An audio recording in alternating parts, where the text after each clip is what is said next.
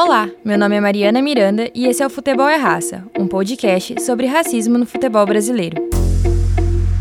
Nesse episódio, nós vamos falar do Vasco da Gama, um time do Rio de Janeiro que desde a sua fundação está presente na luta antirracista.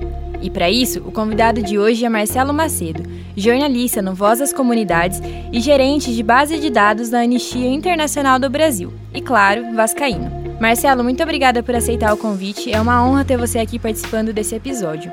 Antes de começar, eu queria convidar você para falar um pouco sobre a sua carreira, da sua arroba nas redes sociais para a galera poder te seguir.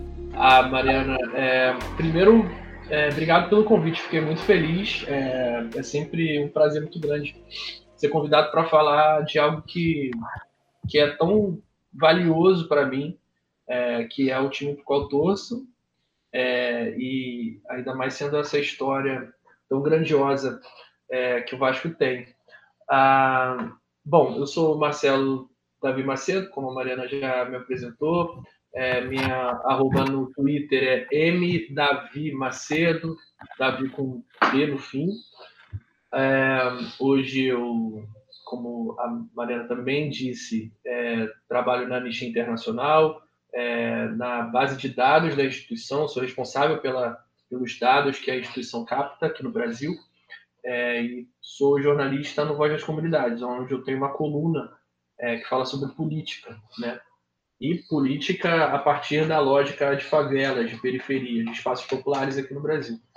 É, e antes desses dois lugares, é, eu atuei escrevendo textos para o Cenas Lamentáveis, que é um site é, de humor esportivo, é, mas o site propriamente dito, a gente produzia textos é, promovendo debates sobre N assuntos, desde democratização de acesso à arquibancada, até racismo, homofobia no meio. Era algo bem, bem interessante, bem legal, que me fez crescer bastante. É, e também tenho publicação no Intercept, por conta da minha é, experiência como estagiário em serviço social, que é a minha formação inicial. É, fiz um estágio na área é, e no sistema prisional aqui no Rio de Janeiro. Então, é, basicamente, meu, meu caminho, meu trajeto até aqui pelo menos os pontos principais são esses. Mas, de novo, Mariana, muito obrigado pelo convite, estou muito feliz.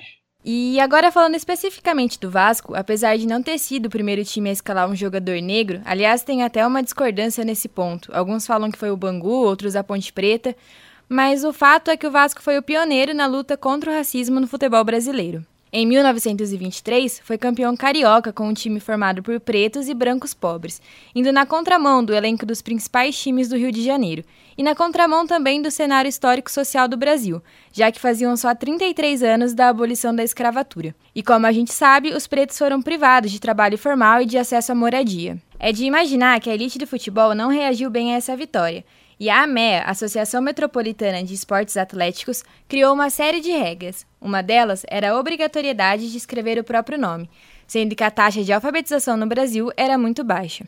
E com essas novas regras, o Vasco teria que excluir do time 12 jogadores, que eram todos negros e operários. Mas o presidente da época, o José Augusto Prestes, recusou e escreveu uma carta que hoje é conhecida como Resposta Histórica, Nela, ele informou que o Vasco estava desistindo de fazer parte da competição porque não ia excluir seus jogadores. Agora que a gente já sabe a importância do Vasco para a história da luta antirracista, voltamos à nossa conversa com o Marcelo. Marcelo, como eu disse anteriormente, o Vasco foi na contramão dos times de elite, escalando jogadores pretos e brancos pobres. O que motivou o clube a desafiar a Liga Metropolitana? Ah, bom, é, primeiro o Vasco ele tem é, essa, esse DNA de é, é, é, inclusão, de respeito, desde a sua origem. Né? O Vasco ele é fundado na zona portuária do Rio de Janeiro, é, onde hoje a, a, gente chama de Pequena África, ali na região da Gamboa. É, no prédio onde o Vasco foi fundado, é, havia um, de frente um porto, onde pessoas negras escravizadas chegavam durante quase quatro séculos. Né? Então é um espaço de muita dor, é um espaço de muita resistência e de resistência negra. O Vasco surge é, em 1898, ou seja, 10 anos depois da abolição da escravatura. Isso, para a história, é uma vírgula. Né? É, e surge nesse contexto e nesse espaço físico. é, depois ele tem a sua sede é, em São Cristóvão, é, ou seja, subúrbio do Rio de Janeiro, é, diferentemente dos grandes na época, Flamengo, Fluminense, Botafogo, que estavam na Zona Sul, e América, que era da Tijuca, que era uma área bastante valorizada é, no Rio naquele momento. É, o Vasco, ele, como eu disse, tem o seu DNA é, como um clube que contesta a ordem vigente, porque é, tem no seu DNA a, a, essa lógica de inclusão de trabalhadores e de pessoas negras. O Vasco, por exemplo, em 1904, é, tem um presidente negro, Cândido José de Araújo, que, bom, é, é, o primeiro presidente negro de uma associação esportiva no Brasil. Você citou a Ponte Preta, citou o Bangu, e de fato esses clubes têm na sua história pioneirismo em escalar jogadores negros. Mas o, o, o que garante ao Vasco um papel de destaque nessa luta é que o Vasco é o primeiro clube a trazer é, quase que um elenco inteiro de jogadores negros operários. Né? São, né? A MEIA pede para que o clube retire 12 jogadores é, que são ou negros ou trabalhadores. E aí, é, por exemplo, operários, caixeiros que são brancos. Né? É, e você, eu, eu, gostei muito quando você fala da, da taxa de alfabetização na sociedade naquela época. Era uma sociedade em 23 é, que tinha uma taxa de analfabetismo de mais de 70%. Então, 7 entre 10 brasileiros não sabiam ler nem escrever. A MEIA impõe uma série de regras visando prejudicar o Vasco, que no ano anterior tinha sido campeão com um, um, um elenco majoritariamente negro. É, diferente dos outros clubes na época. E é um elenco que, além de trazer pessoas diferentes daquele meio é, burguês, aristocrático do futebol, é, trouxe também outras novidades, como, por exemplo, o pagamento a, a, aos jogadores a partir do jogo e profissionalização na época não era permitido, os é, atletas tinham que ser amadores, é, e também a preparação física. Por isso que, por exemplo, o Vasco sempre saía perdendo né, no Campeonato Carioca é, de 23 e virava os jogos no segundo tempo, porque tinha mais preparo físico, porque se preparava para tal.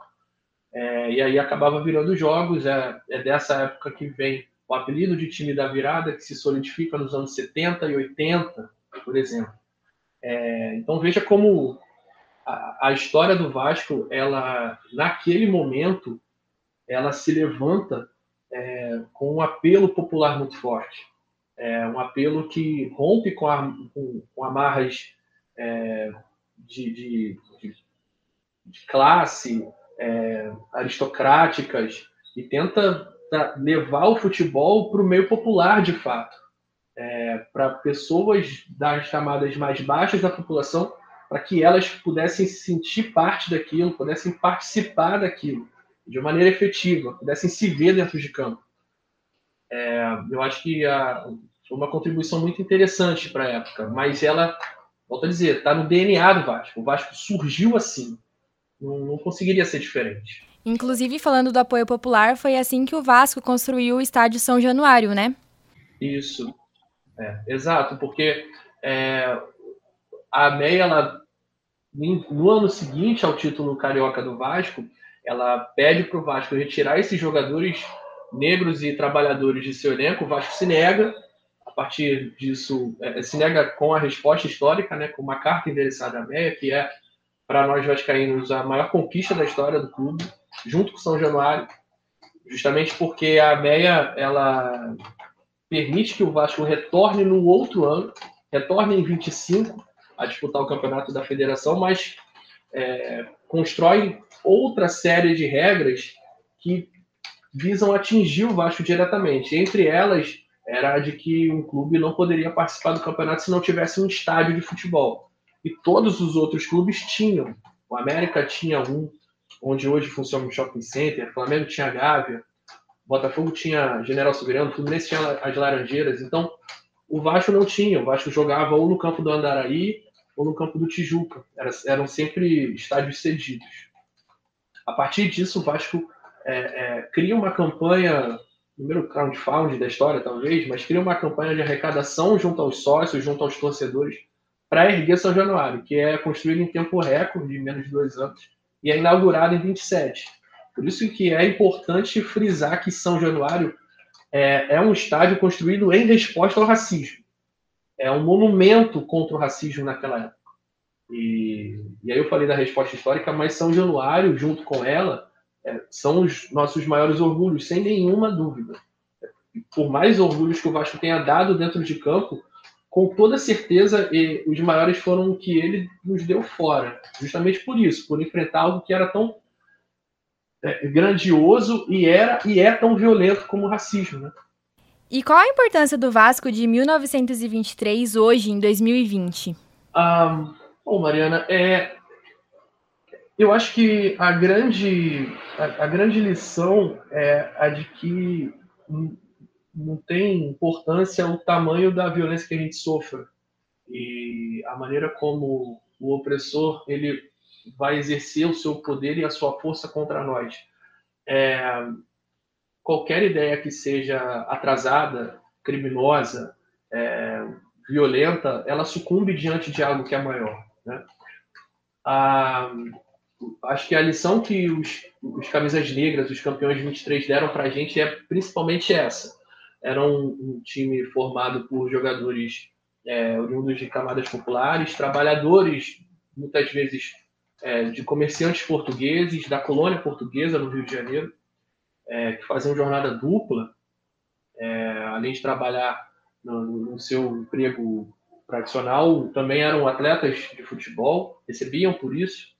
É, e além de tudo isso, além de toda essa dificuldade, ainda tinham a dificuldade de enfrentar um futebol racista de enfrentar uma sociedade racista, onde 40 anos antes eles nem tinham alma, pessoas negras não eram nem consideradas humanas. É, então, veja o tamanho do que eles enfrentaram naquela época. Né? É, muitas vezes eu vejo pessoas falando que é, o momento político que a gente vive, o momento na sociedade que a gente vive é muito difícil, é muito doloroso. Ah, eu nunca vi nada pior que isso. Bom, nunca será pior do que foi.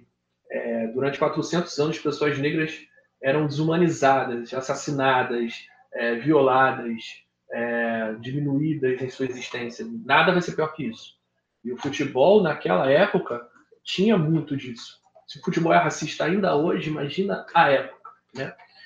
É, então, eu acho que a grande lição que os camisas negras deram para nós é essa e a que a gente consegue manter até hoje, em 2020, que a gente não pode esquecer nunca, é essa. É uma luta em glória, foi uma luta difícil, muita gente provavelmente desistiu no meio do caminho, é, muita gente sucumbiu ao racismo naquela época, mas é, eles ficaram para a história. O primeiro título do Vasco, que na época era um clube pequeno, é, mas do título em si, conquistado dentro de campo, o de 23, ninguém fala tanto. Fala muito mais do que eles deixaram para nós, né? É, e muito do, do, do, que hoje os estádios de futebol são, é, são por conta daquela época. Tem muito a melhorar. Tem muita coisa séria ainda a, a ser superada, mas a, a semente que eles plantaram é essa. Não importa a luta, se a ideia é atrasada e se, se a gente se juntar, se nós estivermos juntos, é, idealizando que algo precisa melhorar, isso vai melhorar. E essa ideia atrasada vai cair. Hoje o time ainda se mantém na luta antirracista? É, o Vasco, eu acho que o Vasco capitaliza melhor isso hoje, é, 2020. Eu acho que durante muito tempo o Vasco não soube se entender. Inclusive, nos anos 80, 90, a própria torcida ela cria uma lógica de elitização de si mesma me incomoda muito. É, é, nessa época que surge o grito de mulambo contra torcedores do Flamengo, é, o silêncio na favela quando, quando se quer atacar um flamenguista, é, quando um time da favela, chamando o flamenguista de favelado, quando o Vasco é o time da favela. A sede do Flamengo é no Leblon, é o metro quadrado mais caro do país. A sede do Vasco é literalmente dentro de uma favela é, essa elitização ela foi estimulada pelo Vasco, pelo clube em alguma medida. E aí o torcedor acaba comprando. É, de uns 5, 10 anos para cá, esse movimento vem tomando caminho contrário. O Vasco tem é, se revelado um clube orgulhoso dessas raízes, das suas origens. E aí, com a, com a confecção de uniformes comemorativos, com a torcida criando cânticos que exaltem a origem popular do clube, com faixas, é, time do povo, a casa do povo, ao se referirem a São Januário. É, então, eu acho que o, o, Vasco e a sua torcida têm tomado um caminho inverso hoje.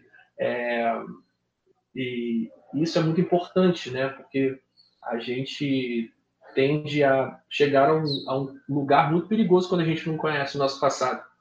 E eu fico muito, muito feliz que esse caminho esteja sendo retomado agora, porque é isso, está sendo retomado. A gente ainda tem muito a avançar. Inclusive, sobre isso que você falou do Vasco voltar a reconhecer a própria história, em 2018, na partida entre Vasco e Racing pela Libertadores, os torcedores argentinos começaram a imitar macacos e emitir sons em direção à torcida vascaína. E no jogo de volta, em São Januário, a torcida cantou Camisas Negras, uma música que conta a luta do Vasco. O quão importante para a torcida ter esses elementos eternizados em músicas, em manifestos, na resposta histórica, em faixas? É, é, é justamente porque eu estava nesse jogo, é, no jogo de volta, né, Vasco e Racing. É, foi uma das coisas mais bonitas que eu já vi em estádio de futebol, porque a gente estava é, muito mordido por conta do que os argentinos fizeram no jogo de ida, né? É, e aí quando Va... a torcida cantou camisas negras quando o Vasco entrou em campo, é, levantando a camisa, mostrando a camisa, como, como quem diz, é, é, é por isso aqui que a gente luta, é, é isso aqui que fez a nossa história. Então era uma resposta aos torcedores do Racing, mas para todo mundo também, eu acho que para nós mesmos, sabe? é, foi muito doloroso. E o Vasco, é, qualquer clube brasileiro que vá jogar em outros países da América do Sul, é, várias e várias vezes retornam com relatos do tipo. Né? É, eu acho que esse tipo de violência acaba fazendo o torcedor vascaíno que não conhece a história do clube, e eles são muitos, principalmente entre os mais jovens, é, faz esse cara entender o que a gente é, faz esse cara ter a noção de grandeza do que a gente é. é ter a noção da grandeza do que somos, né? É, é muito mais importante que qualquer jogo de futebol é o que o Vasco fez lá atrás. Muito mais importante do que o resultado de Vasco e Racing é, foi o que a torcida fez quando o Vasco entrou em campo. É, a gente dá muito valor à tática, a gols, a, ao que acontece dentro das quatro linhas, mas não vale tudo, sabe? Então, eu acho que o que a torcida do Vasco fez antes do jogo contra o Racing é histórico, sim. É uma resposta contundente a uma violência racista que o clube e seus jogadores sofreram fora do seu país, fora da sua cidade. É, então a torcida meio que afronta o racista e acolhe o time naquele momento. Acolhe o time, reafirma a sua história, engrandece a sua história. Então eu acho que foi um ato político, porque tudo é política, é, muito forte, muito grande. E do qual tenho muito orgulho de ter visto participado né, e ter visto de perto. Inclusive sobre a união das torcidas, agora em 2020, as organizadas do Vasco protestaram contra o racismo em frente a São Januário, com bandeiras e faixas escritas Vidas Negras Importam, que foi aquele movimento ao redor do mundo logo após a morte de George Floyd, que foi brutalmente assassinado pelos policiais nos Estados Unidos.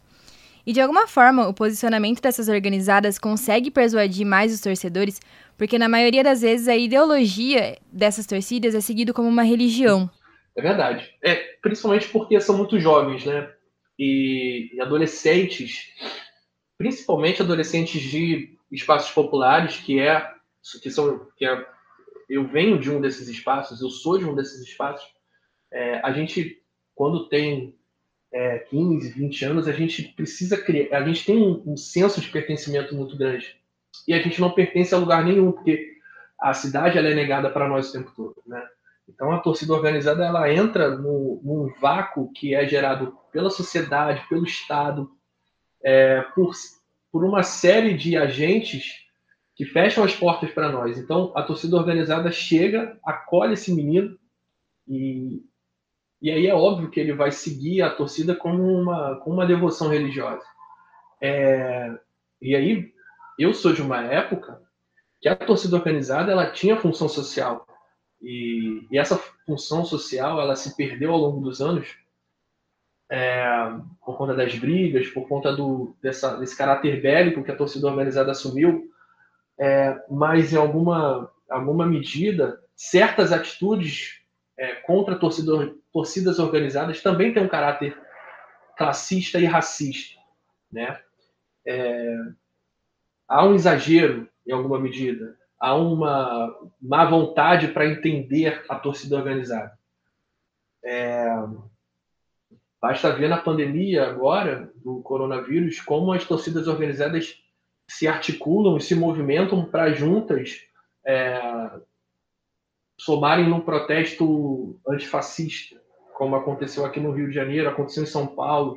E aí torcidas rivais se juntam por isso é, ou torcidas organizadas que se reúnem e se articulam para distribuir quem tinha moradores de rua.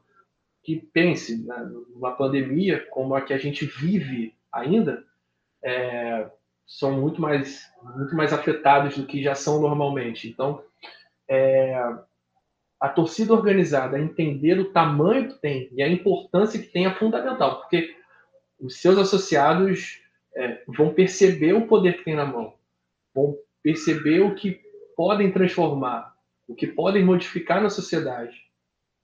Entrar, invadir um clube e ameaçar jogador porque o time está em má fase é a parte que nós mostramos no jornal. A parte que nós não mostramos, ela é muito rica, ela é muito viva, ela é pulsante. E por que a gente não mostra?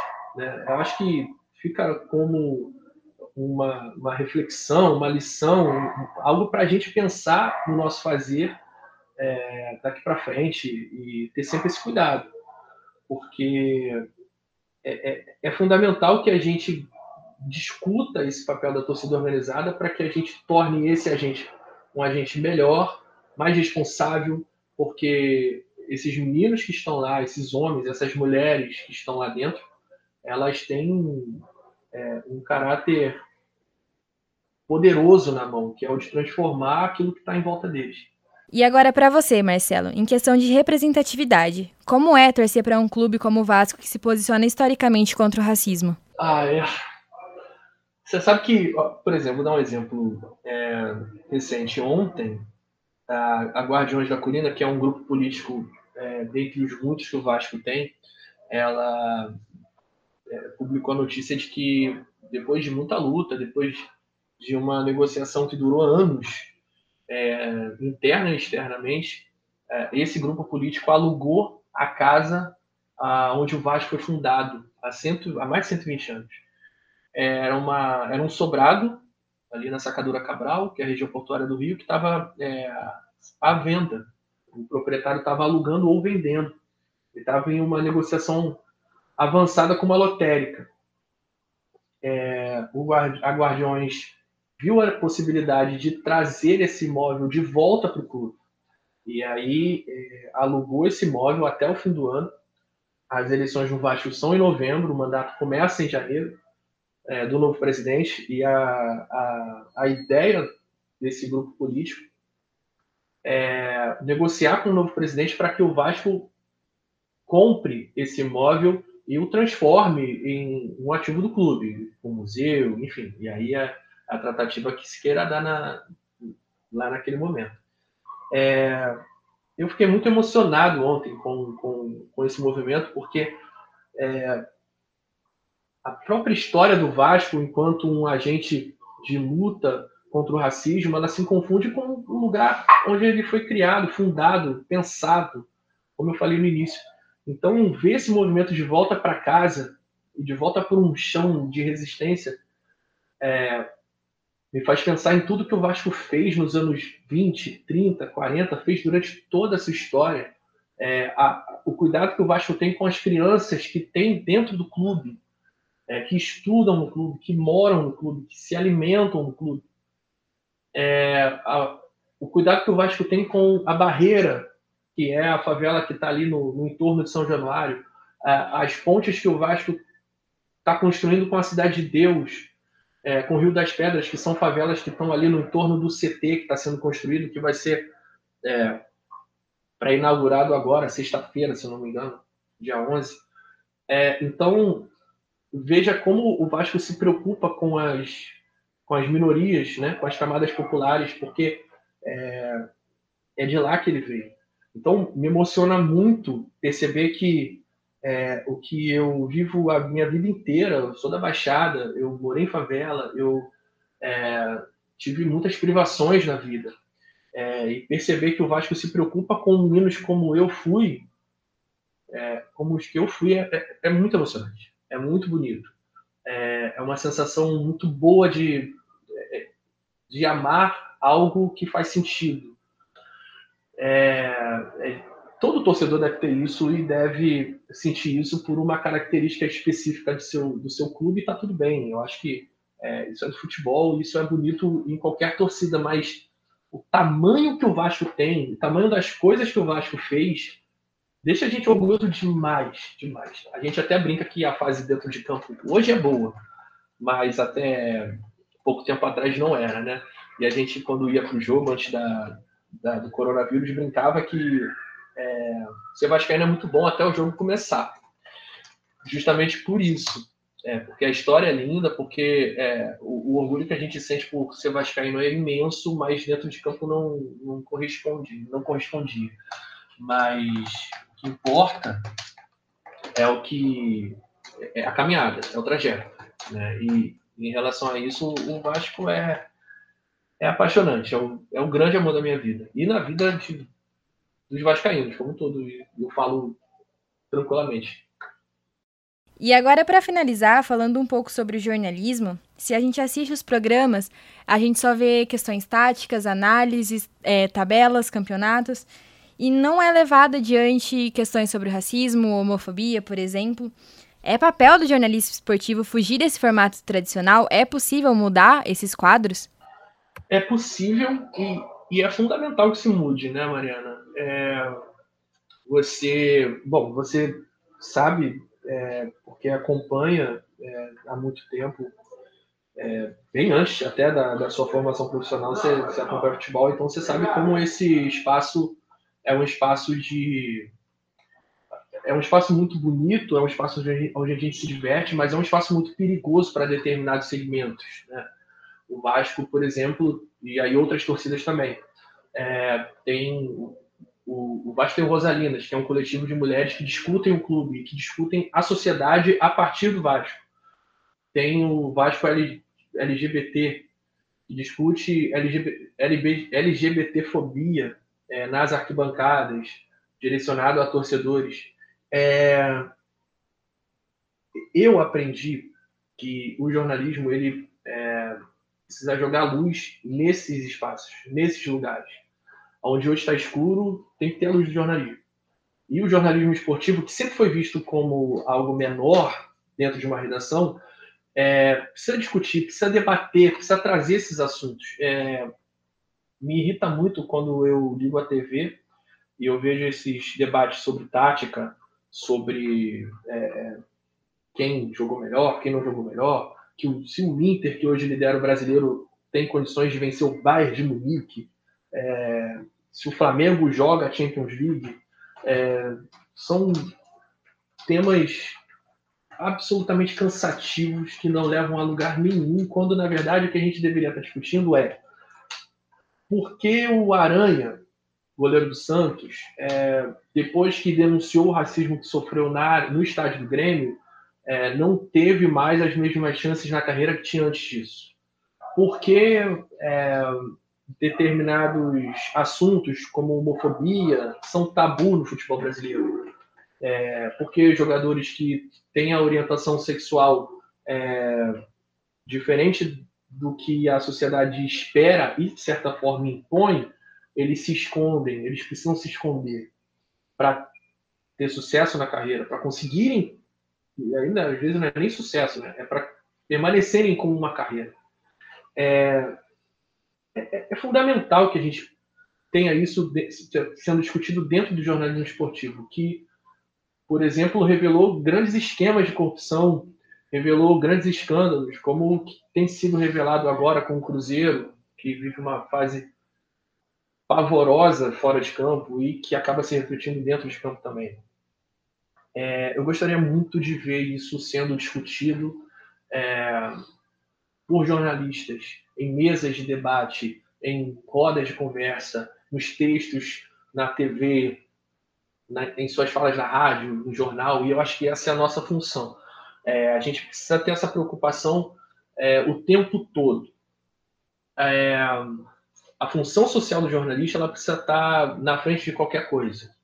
A gente precisa entender por quem a gente está trabalhando, pelo que a gente está lutando, o que a gente está fazendo. E isso nem sempre fica claro. Ou se fica claro, acaba sendo é, é, desconstruído, recortado por outros interesses que aquele veículo possa ter, ou que aquele, aquela cena tenha. Né? É, então, eu acho que é fundamental que nós, profissionais de comunicação, e que os profissionais de comunicação que quiserem seguir uma carreira esportiva, é, eles precisam ter essa preocupação, acima de qualquer coisa. É, porque aquilo também vai melhorar o, o, o objeto de estudo deles. Né? O jornalista esportivo que zele pela, pelo pleno funcionamento do esporte, ele vai ter um objeto de estudo melhor, ele vai falar melhor sobre aquilo, porque aquele terreno vai ser é, melhorado, vai se tornar cada vez mais saudável. E o trabalho dele só tende a melhorar. Todo mundo sai ganhando. Exceto a meia dúzia que enriquece hoje em cima de dores nossas. Né? Mas esses eles vão ter o tratamento devido no tempo devido. A nossa luta, o nosso trabalho tem que ser contra eles o tempo todo e a favor da população, a favor do torcedor, a favor das instituições centenárias e etc. Marcelo, muito obrigada pela participação e por retratar a história do Vasco, que é muito importante para o futebol brasileiro e para a luta antirracista desde a sua fundação e que continua mantendo a tradição até hoje.